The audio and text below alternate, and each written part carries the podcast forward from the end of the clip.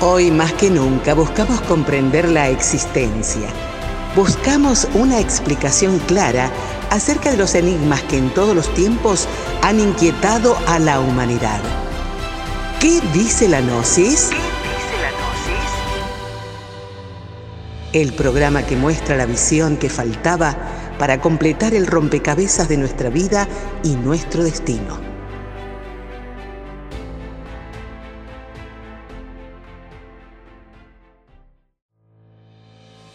¿Qué tal amigos? Un cordial saludo para todos. Soy Ariel Delfín presentando una nueva entrega de ¿Qué dice la Gnosis? Donde en esta ocasión es Juan Capazo, directivo gnóstico internacional, quien nos guía en un apasionante recorrido por algunas de las principales culturas serpentinas de la antigüedad para explicarnos algunos fundamentos básicos del conocimiento gnóstico como lo son el desdoblamiento astral y la eliminación de los agregados psicológicos. Así que relájense, pónganse cómodos y a disfrutar. La filosofía nació cuando nació el hombre, porque está directamente relacionada con el ser humano. Pero si queremos reconocer un punto eh, esencial en la historia de la filosofía, tenemos que remontarnos a los antiguos griegos y especialmente a este famoso filósofo Sócrates. Sócrates fue en realidad quien eh, creó la, filosofía del corazón. Después de, él vinieron otros dos filósofos muy eh, reconocidos en la historia de la antigüedad, uno llamado Platón y otro Aristóteles quienes eh, desarrollaron o difundieron la filosofía original de Sócrates. Sócrates siguió la corriente del corazón, que fue luego amplificada o ampliada por eh, su discípulo Platón, quien desarrolló en numerosas obras, digamos, los lineamientos filosóficos de su maestro. Pero era necesario en aquella época eh, vamos a hablar de uno, estamos hablando de unos 500 años antes de Cristo, que al mismo tiempo surgiera otra corriente del pensamiento filosófico, que era la corriente de la razón. Entonces, eh, por cosas de, de, las, de los hechos históricos o a veces de las casualidades, como tal vez piensa la gente, eh, se reunieron e, ese grupo de filósofos allá en la antigua Grecia y al mismo tiempo que Platón planteó el desarrollo de la filosofía del corazón que fue enseñada por Sócrates, entonces Aristóteles desarrolló la filosofía de la razón. La razón tiene que ver con los conceptos del estudio científico de la filosofía como tal. Y no es que puede ser eso interpretado como una línea equivocada que salió del pensamiento de ese gran filósofo llamado Aristóteles, sino que era necesario, era necesario que se desprendiera del origen de la filosofía que creó Sócrates esas dos corrientes del pensamiento. La una creó entonces el arte de la poesía, de, la escritura, de la elegancia, de todas esas cosas, porque eran relacionadas, repito, con los sentimientos más puros del corazón y del amor. Pero eh, por otro lado, también era necesario desarrollar la parte del intelecto, que fue la corriente entonces que, que recorrió o desarrolló Aristóteles. ¿Qué sucede? Para poder desarrollar el, o poderse colocar en el pensamiento de, la doctrina del corazón, se requiere indispensablemente de el desarrollo del, del cardias o del corazón, sin ello sería imposible desarrollar algo que se llama la inspiración, eh, con la cual se puede interpretar la doctrina del corazón que originó el famoso Sócrates. La otra parte es la que poco a poco fue creando la corriente científica. Los mismos alquimistas fueron desarrollando el concepto de la razón, pero que la, interpretaron al mismo tiempo con la línea también del corazón. ¿Cómo debe hacer uno entonces para cada quien escoge su camino, el camino que más le gusta, que más se le hace sensible o fácil, para, por ejemplo, colocarse en el camino del corazón? Pues simplemente eh, utilizar las vocalizaciones de los mantras que se relacionan con el corazón para que ese cardias se pueda desarrollar y sus facultades despertar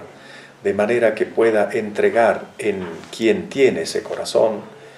eh, la inspiración profunda que le permita finalmente seguir esa corriente maravillosa que le hace sentir la filosofía como lo más grande que pueda haber dentro de un ser humano, que es el método o la razón misma de la vida o de la existencia humana. Todos los científicos que han salido a partir de ese desarrollo de la razón, que fue la doctrina creada por Aristóteles, pues eh, fue, fue necesario eso para que esos científicos, esas personas que empezaron a, agarrar ese, ese camino, pudieran recorrer esa área del cerebro humano muy interesante en realidad todos esos aspectos porque esas culturas antiguas dejan realmente asombrado a la humanidad e inclusive a los más grandes estudiosos de, de esta época actual. Si nosotros entonces nos remontamos a 2500 años antes de esa famosa cultura griega y de esos eh, filósofos de los cuales acabamos de, comentar, nos encontramos con, eh, con una civilización enormemente poderosa que se enclavó o se desarrolló en un enorme desierto, sin agua, sin vida. En realidad, claro, vamos a decir, existía un río o existe un río llamado Nilo, eh, del cual se, dependía la vida esencialmente de toda esa civilización. Pero uno se pone a pensar cómo pudieron un grupo de hombres, hombres o mujeres de aquellos tiempos, que se supone eran campesinos o cazadores, eh, personas que, que vivían pobremente en un ambiente tan hostil como en un desierto, de la noche a la mañana, en pocos siglos, en pocos milenios que no representan nada en comparación con con la, época de la humanidad como tal, con la historia de la humanidad, desarrollar tan enorme cultura. Para poder entender eso, indiscutiblemente debemos eh, nosotros aceptar, vamos a decir entre comillas, la teoría de los hermanos del espacio. Indudablemente el, el ser humano que existe hoy en día en la Tierra, tiene sus ancestros. El origen del hombre eh, es, es una incógnita, pero nosotros debemos entender que sin el auxilio de unos seres de un conocimiento extremadamente grande, que vinieron de otros planetas, probablemente de nuestra misma galaxia o quizá de otras galaxias del universo, hubiese sido más que imposible que un grupo de personas eh, sin cultura y sin conocimientos profundos pudieran desarrollar tan elevada, tan elevada tecnología en aquellos tiempos.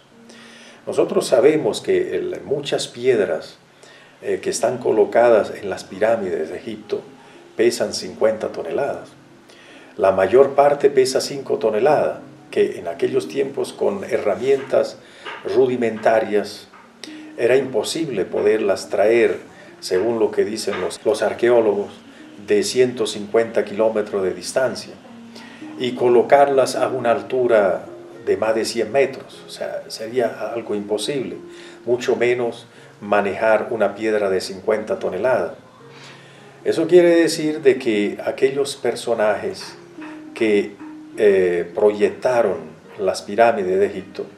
vinieron de otras partes, de otros mundos desconocidos, pero que indudablemente son nuestros ancestros, son quienes fueron el origen de nuestra genética humana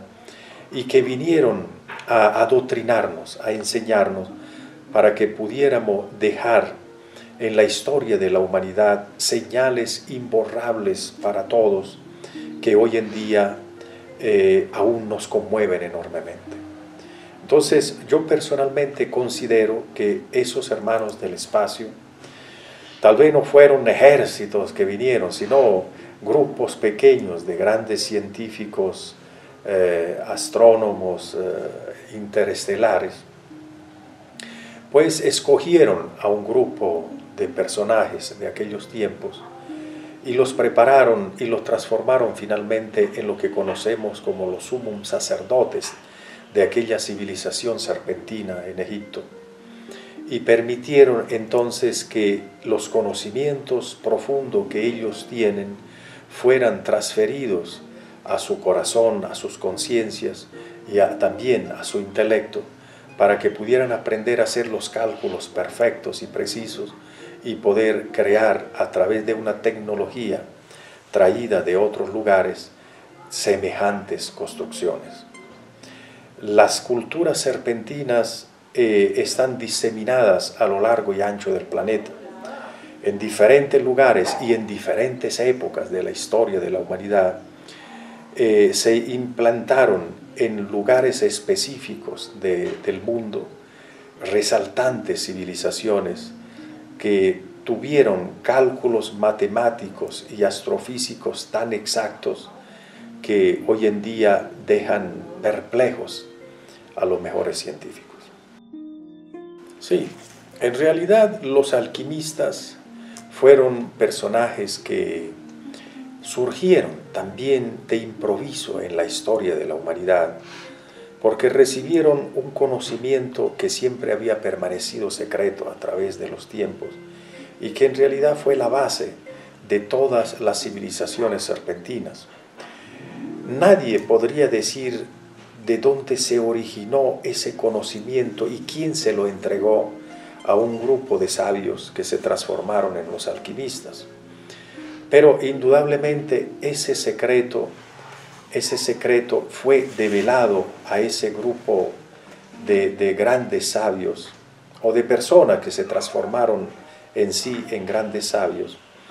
y que permitió que un ser normal y corriente, a través de esos conocimientos maravillosos, pudieran finalmente eh, lograr una especie de milagro, vamos a llamarlo así, o de evento que al mismo tiempo es religioso y al mismo tiempo es científico, como poder transformar una materia orgánica, un elemento químico que se llama el plomo, extremadamente denso, en otro enormemente noble como es el metal del oro. Obviamente las personas comunes y corrientes, eh, se le hace difícil poder interpretar eh, algo tan insólito como ello, porque ¿cómo puede un ser humano transformar una, una materia química en otra de tan, con tanta diferencia?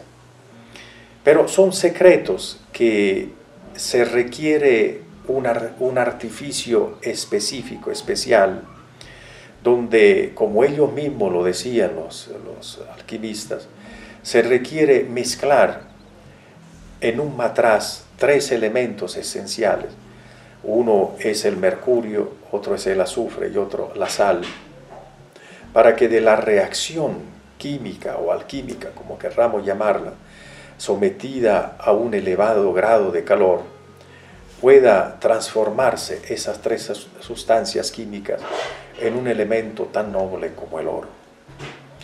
Los alquimistas enseñaban que para poder lograr realmente en hechos, en hechos concretos, la transformación del plomo en oro, la persona que trabajaba en ello, o sea, ese, ese practicante de ese arte alquímico, tenía que tener oro dentro de sí mismo. Uno entonces que desconozca de estos secretos podría decir es imposible que un ser humano pueda tener oro, oro dentro de sí. Sin embargo, los sabios que han venido a guiar esta humanidad han enseñado que el ser humano no posee un solo cuerpo, el cuerpo físico que todos tenemos, observamos, el cuerpo de carne y hueso, sino que el ser humano, eh, el de elevada jerarquía, posee siete cuerpos formados y que la esencia misma de los cuerpos internos del hombre, esa constitución séctuple del hombre, en algunos seres divinales que se han elevado en su estado conscientivo, son realmente constituidos por partículas de oro puro. Inclusive se dice que es oro de 24 quilates. Podría obviamente esto parecer una fantasía para cualquier persona que no está versada en este tema de, los alquimistas, pero afortunadamente hay hechos científicos eh, de aquellos tiempos, de la Edad Media, que permiten la comprobación de que si una persona, un alquimista, puede transformar partículas de plomo en partículas de oro, inclusive en algunos de los, ah, los museos de Francia se conserva un, pedacito de oro que un alquimista produjo de otra cantidad igual de plomo y que fue, eh, digamos, testimoniada por un científico de aquellos tiempos. En realidad, para nosotros lo que tratamos de imitar a los alquimistas, las personas que tratamos de estudiar estos misterios, entre los cuales estuvieron los templarios, eh, estuvieron inclusive los mismos masones, estuvieron eh, los rosacruces antiguos, eh, digamos, otras, otras corrientes del pensamiento de la Edad Media, ellos también conocían el método de transformar el plomo en oro, pero no se interesaban tanto en el mineral como tal, sino en transformar, lo, digamos, las bajas pasiones del ser humano en elementos, en virtudes del alma, que representan el oro. Las bajas pasiones del ser humano están significando, en este caso, el plomo, la densidad, y ellos a través de un método que permaneció siempre secreto y que hoy en día ha sido develado dentro de los estudios gnósticos, hacían, transformaban eh, los elementos infrahumanos que representan, repetimos, eh, el plomo, en el oro de la nobleza, de las virtudes del alma. No hay cosa más hermosa, considero yo, en un ser humano que la expresión de la nobleza, de la generosidad, de la bondad. Esos son elementos que se relacionan con el oro. Y para alcanzar ese tipo de transformaciones se requiere de la práctica de la alquimia, que considero en esta entrevista no es el momento de explicar exactamente cómo se hace, pero que podríamos simplemente decir que esos tres elementos químicos que mezclaban los alquimistas para lograr la transformación del plomo en oro, el mercurio no es más que la energía sexual creadora, la energía creadora del ser humano.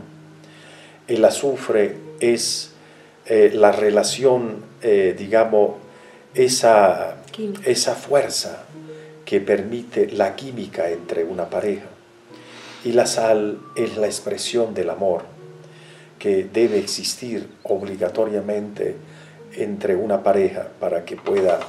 entonces finalmente obtenerse ese, increíble hecho, milagroso,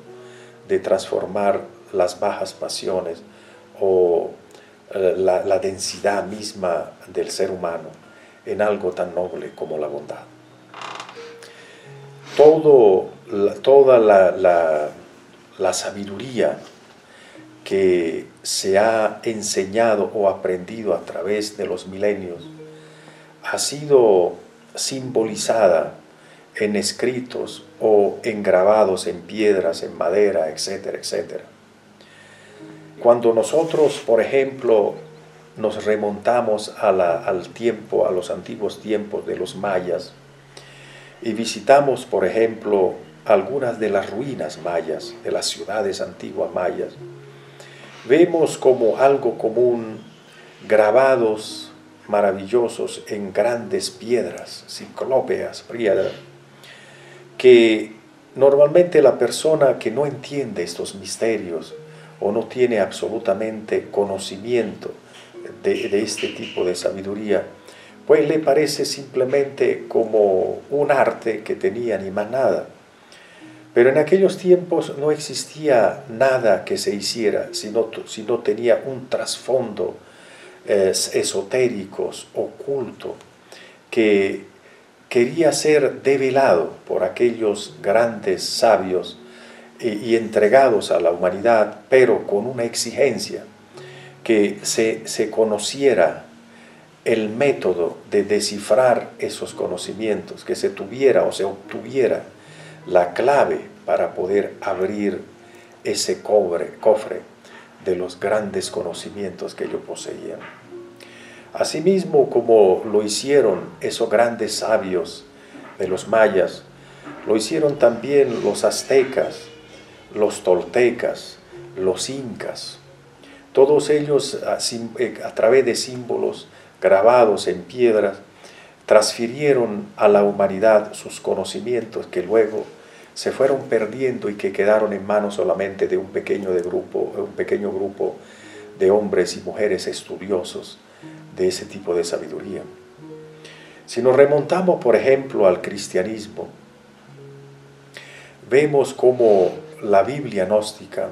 perdón, la Biblia, la Santa Biblia que se llama, eh, tiene muchísimos simbolismos, muchísimas eh, parábolas, e interpretaciones que pueden ser hechas de diferentes maneras dependiendo de quién las lee y de quién las interpreta. En realidad, si uno trata de interpretar la Biblia en una forma literal, en una forma sencilla o simbólica, ¿sí? Eh, no podrá nunca descifrar lo que el, el hondo significado de esos conocimientos escritos o transferidos a través de la Santa Biblia. Los grandes sabios gnósticos nos han entregado las claves de la interpretación de la Biblia. Y por eso cuando nosotros leemos las enseñanzas de nuestro Señor el Cristo, que obviamente fue un ser sobrenatural que personalmente consideramos que no es de este mundo, de este mundo nuestro físico, del planeta, sino que vino igual que nuestros ancestros de otros lugares, de otras galaxias, a cumplir una labor o a enseñar, a enseñar una doctrina de alto nivel que puede ser interpretado en diferentes escalas, pero que también los maestros gnósticos nos entregaron las claves para descifrar el hondo significado de lo que el Señor el Cristo vino realmente a entregarle a quienes quieren elevarse de un estado normal y corriente al cual pertenece toda la humanidad, a un estado humano superior y que inclusive le pueda permitir con el tiempo y la continuidad de ese estudio esotérico y oculto transformarse en un ser aún superior a quienes se le define como superhombres. El superhombre no es eh, en este caso eh, eh, utilizado el concepto de un hombre muy fuerte, de un hombre ciclópeo, de un hombre gigantesco que tiene una fuerza física sobrenatural, sino nos referimos a un hombre que tenga una fuerza superior pero de tipo espiritual, que dentro de sus factores internos, eh, en vez de tener oscuridad, tinieblas y densidad, tiene armonía, tiene amor y sobre todo mucha luz. Y que esa luz que tiene el superhombre eh, colabora o contribuye en que otras personas que viven en las oscuridades puedan alumbrarse con ah, ese fuego ardiente que se expresa a través de su verbo, a través de, sus expresiones, de sus actuaciones como humanas y como divinas. Para esto nosotros debemos saber que la humanidad le tiene eh, mucho miedo a la muerte porque no sabe qué es la muerte, qué es lo que ocurre una vez que el cuerpo humano perece o deja de existir. Y por ese temor, o sea, ese temor se desprende precisamente por el desconocimiento de, lo, de lo que va a ocurrir. Pero afortunadamente, en los estudios gnósticos, la sabiduría gnósticas, los guías de la humanidad nos han revelado esos misterios. Claro, alguien podría pensar, bueno, pero nosotros no podemos creer ciegamente en lo que pueda decirnos alguien más. Es necesario que nosotros mismos podamos eh, ver, palpar que eso que nos enseñan es una gran realidad. Para ello, a nosotros se nos ha enseñado eh, una práctica que se llama la salida en cuerpo astral, que nos permite comprobar con nuestras propias capacidades internas la vida real más allá de la muerte. O sea, cuál es la vida que empieza en el momento que adviene la muerte del cuerpo físico. Ese es un enigma que quisiera ser eh, develado, o, quisiera que toda persona quisiera que fuera develado. Pero para poder lograr el descubrimiento o la, resolución de ese enigma, es necesario, es necesario comprobar a través de las enseñanzas entregadas por esos sabios gnósticos, ¿Qué hay más allá de esa muerte meramente física? El cuerpo astral es uno de esos cuerpos que hablábamos hace pocos minutos, que de la constitución séptuple de todo ser humano. El cuerpo astral es un cuerpo que no está constituido de carne y hueso como tal, sino que está hecho de una sustancia muy sutil, eh, atómica obviamente, también constituida, conformada, entrelazada con luz, que es un cuerpo, vamos a llamarlo así, como etéreo, e, es un cuerpo de luz que nos permite a nosotros, si lo sabemos utilizar correctamente, desprendernos durante la noche cuando nos acostamos y nos entregamos al descanso, que ese cuerpo salga de nuestro organismo físico y pueda viajar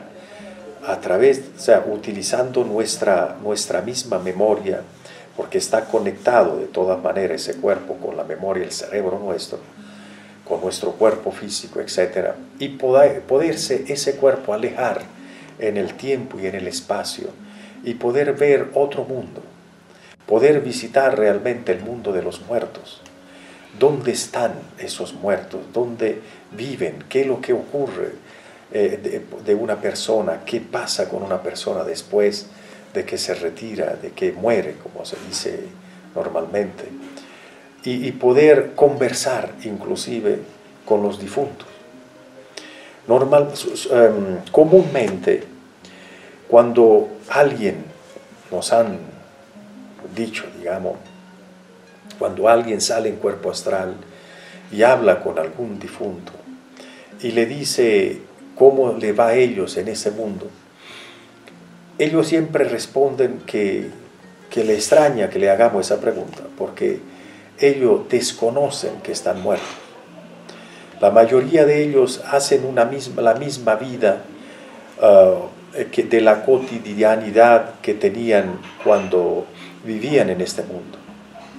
O sea que si la mañana se bañaban, se vestían y salían al trabajo, y luego llegaban a almorzar a la casa y después en la noche llegaban también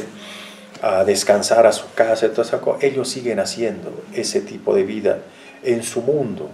O sea, ellos crean a través de su mente un pequeño mundo donde siguen haciendo exactamente las mismas cosas que realizaban en el mundo físico cuando vivían. Entonces, si una persona descubre que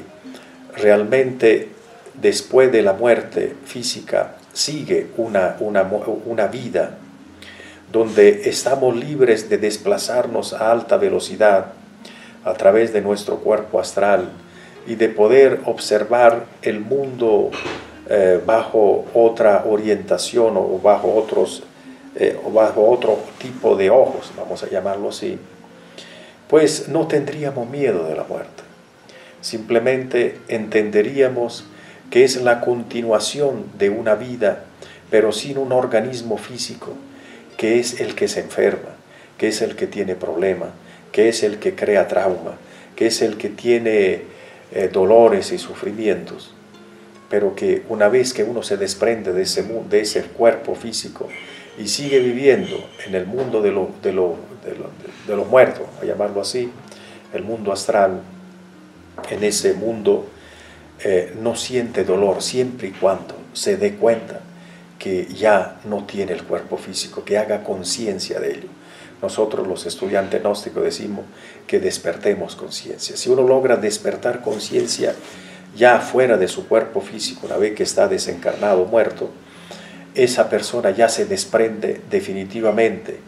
de su, de psiquis, de, de sus recuerdos mentales y empieza a hacer una vida eh, digamos, eh, menos,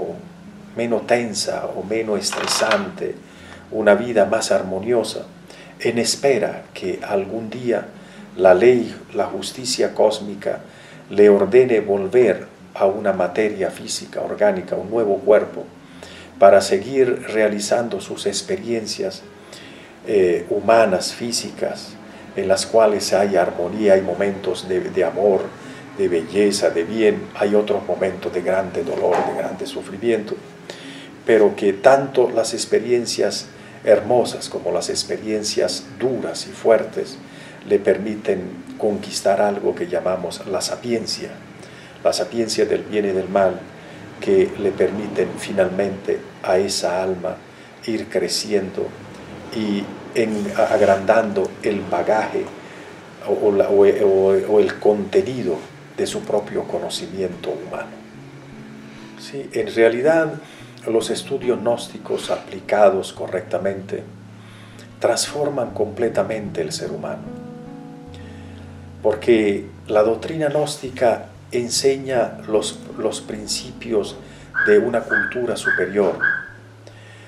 enseña el comportamiento de, del ser humano para que de verdad alcance un nivel superior del ser. Obviamente eh, uno dice, bueno, pero en forma práctica, ¿qué es lo que, lo que ustedes mejoran dentro de este conocimiento gnóstico? A través del conocimiento gnóstico, uno primero deja a un lado esos vicios, malas costumbres, mala manera de comportamiento, etcétera pero que al mismo tiempo, a medida que va haciendo las prácticas de, meditación, de vocalización, de transmutación, uno va, va sintiendo transformaciones eh, enormes dentro del pensamiento humano, dentro del sentir como persona, y va desarrollando la sensibilidad y la inspiración dentro de uno, que le permiten cuando uno está frente, por ejemplo, a un río, a, una quebrada, cuando está uno dentro de un bosque o frente al mar, pues ver más allá de lo meramente físico, humano, ver la hermosura de la creación de Dios. Y a través de, esa inspiración uno va notando que realmente existe vida en todos los seres vivos del planeta, no solamente los humanos, sino dentro de las plantas, en la vegetación, dentro de los animales,